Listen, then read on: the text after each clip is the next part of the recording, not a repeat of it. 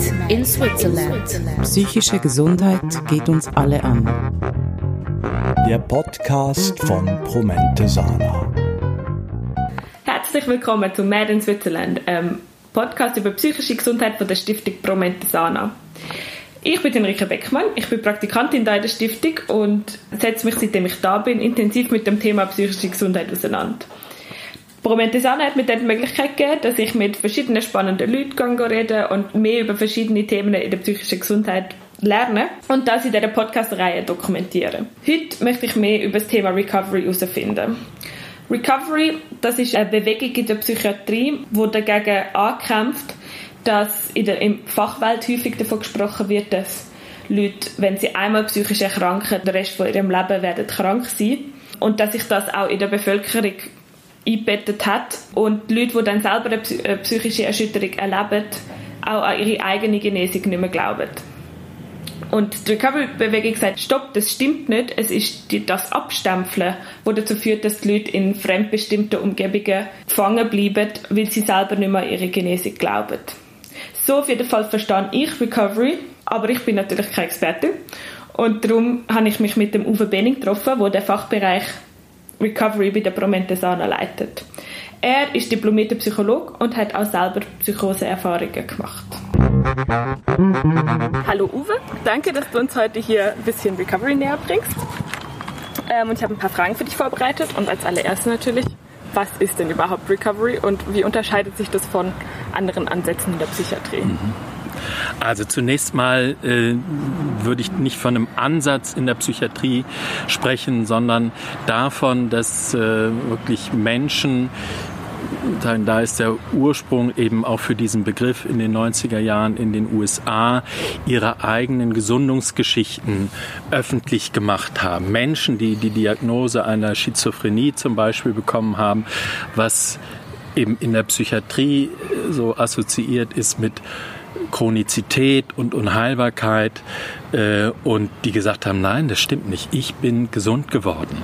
Ne? Das, ist, äh, das ist letztendlich der, der Ursprung und von daher auch kein Ansatz, sondern letztendlich ein Impuls, in der Psychiatrie darüber nachzudenken, was braucht es denn, dass Menschen wieder ihren Weg ja, in das Vertrauen, in die eigene Lebendigkeit wiedergewinnen können. Wie kommt es zu diesem Ausdruck, dass man sagt, man muss einen Recovery-Weg finden? Ein Mensch, der psychische Erschütterung erlebt, ist zunächst einmal natürlich auch zutiefst verunsichert. Was ist das? Was ist mir da widerfahren? Wieso, weshalb, warum? Bei nicht wenigen sogenannten Störungen, die gekennzeichnet sind, dass der Mensch eben die Kontrolle verliert über sein Wahrnehmen, über sein Fühlen, über sein Denken, dass das Ganze handlungswirksam wird. Ähm, das macht Angst, das verunsichert und dann ist die Frage, okay, wie kann es jetzt weitergehen? Und Psychiatrie hat bisher vielfach Antworten gegeben, okay, das sind Symptome, du musst Medikamente nehmen, du musst äh, dich von bestimmten äh, Träumen verabschieden und, und, und. Also wirklich eher Anpassung und Vermeidung verlangt. Und das andere ist, wo Menschen dann anfangen, Recovery-Wege zu gehen, die natürlich auch mit dieser Botschaft der Psychiatrie, die viele Menschen ja auch ins Abseits führt mhm. mit der Botschaft, du bist jetzt psychisch krank, du bist nicht mehr so belastbar. Das, auch das macht wiederum Angst. Mhm. Und dass da Menschen gesagt haben, nein, das, das glaube ich nicht und keine Ahnung, was mir da widerfahren ist, aber ich habe weitere Fragen. Mhm. Und ich glaube, dass ich meinen Weg irgendwie finden kann. Und das ist sozusagen dieses, der erste Schritt auf diesem Weg.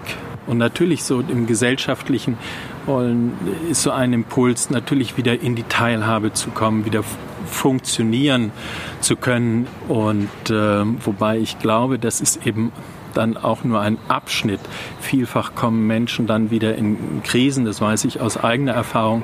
Und erst wenn du wirklich dann mehr in die Tiefe gehst, zu sagen, was hat das Erleben denn mit mir selbst zu tun, mit meiner Lebensgeschichte, in diese therapeutische Auseinandersetzung zu gehen, dann kann ich Verständnis entwickeln für bestimmte Verhaltensmuster, bestimmte Glaubenssysteme, die ich im Laufe meines Lebens entwickelt habe und die mich vielleicht eben äh, in so eine Sackgasse, die irgendwann kritisch und irgendwann dann äh, krankhaft wurde, geführt haben.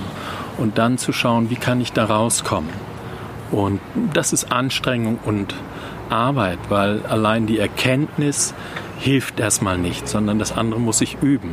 Und deswegen ist es wirklich auch oft ein langer Weg. Du hast ja selber Psychoseerfahrungen mhm. gemacht und ähm, ich wollte dann mal so deine Geschichte dazu hören. Wie bist du zu Recovery gekommen und wie sah dein Recovery-Weg jetzt aus? Damals meine erste Psychoseerfahrung war 1996 und ähm, für mich war das natürlich auch ein Schrecken. Äh, ich war damals angehender Psychologe und ich wollte, dachte, nein, wieso, weshalb, warum? Also ich habe viele Fragen gestellt. Und es gab in meinem Umfeld unter anderem einen Professor, die mich ermutigt haben, weiter Fragen zu stellen. Und das habe ich im, im Feld damals sehr gemacht, dass ich Behandler gefragt haben, warum sie denn dieses und jenes gemacht haben. Wenn es, das war zum Teil sehr widersprüchlich und schnell gemerkt, jeder findet die Rechtfertigung für das eigene Handeln. Und dann gemerkt, hey, es geht aber um mich um meinen Weg und bin wirklich, äh, äh, mir war klar, ich will mich nicht anpassen und ich will auch nicht vermeiden. Und diese Zuschreibungen, die da von außen kamen, dachte ich, nein, ich muss meinen eigenen Weg finden. Es geht um meine Lebendigkeit und meine Zukunft und äh, Gleichwohl, das muss ich sagen, diese vertiefte Auseinandersetzung, was ich beschrieben habe, habe ich erstmal nicht gemacht, sondern ich wollte einfach wieder funktionieren und das habe ich dann eben auch eine relativ lange Zeit geschafft, äh, auch wenn es so im Umfeld Herausforderungen gab, aber ich nicht wieder äh, in die Krise gekommen bin. Aber 2003 dann erneut und da war dann durch diesen Auslöser war mir sehr klar, das hat mit meiner Lebensgeschichte zu tun. Ich war in meinem Leben bis, bis dahin immer sehr stolz darauf, wie gut ich mich zusammenreißen kann. Und da gemerkt, boah, da ist einfach viel geschlucktes Gefühl. Ich war äh, knapp 16, als mein Vater mich vom Sport abholte und wir auf dem Rückweg einen Frontalzusammenstoß mit einem entgegenkommenden Pkw hatten, den ich als einziger überlebt habe. Und eigentlich erst 2003 kam, diese, wurde ich so geflutet von Schmerz und Trauer und Angst und also vor allen Dingen Angst. Und diese Zusammenhänge konnte ich dann später erkennen. In der Klinik hat man gesagt, ah, psychotische Symptomatik und jetzt äh, steht es fest.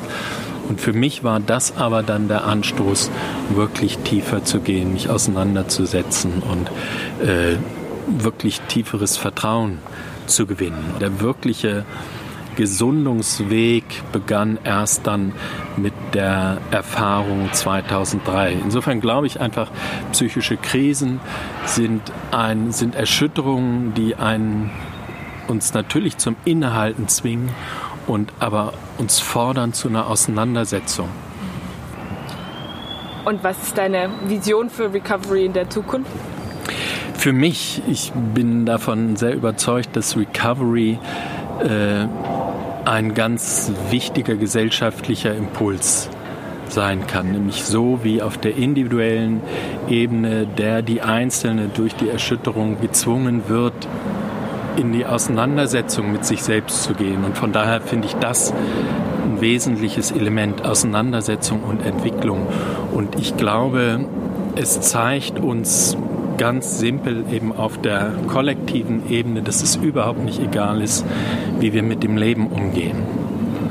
Und von daher glaube ich, hat es äh, das Potenzial, das gesellschaftliche Miteinander einfach auch nochmal nachhaltig zu verändern, weil wir leben in einer Zeit, wo es an so vielen Ecken und Enden deutlich ist, hey, so, das ist nicht egal, wie wir mit dem Leben umgehen und so geht es nicht weiter.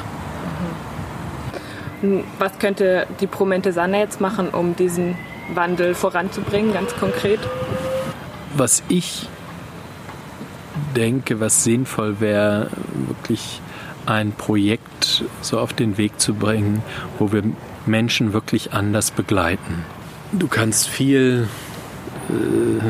darüber theoretisieren, wie auch immer, aber eigentlich erst die konkrete Erfahrung, wenn Menschen die Chance bekommen, mit anderem Verständnis begleitet zu werden, dann und, und zu sehen, was dabei rauskommt, erst dann kann sich das letztendlich verifizieren, bewahrheiten, dass das ein sinnvoller, gangbarer anderer Weg ist. Und ich glaube, da kann Promente Sana ganz wichtige Impulse geben, Impulsgeber werden, äh, wirklich dieses Verständnis zu verwandeln, zu überdenken und äh, so Menschen ermöglichen, wirklich dahin zu kommen, aus den Krisen gestärkt hervorzugehen.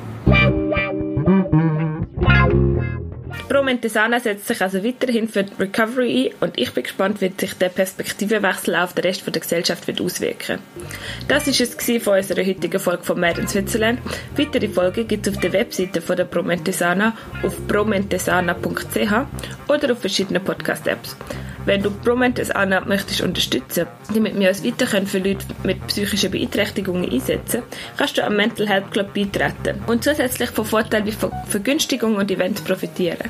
Weitere Infos dazu findest du unter www.mentalhelpclub.ch. Das ist www.mentalhelpclub.ch. Bis zum nächsten Mal. Thank you.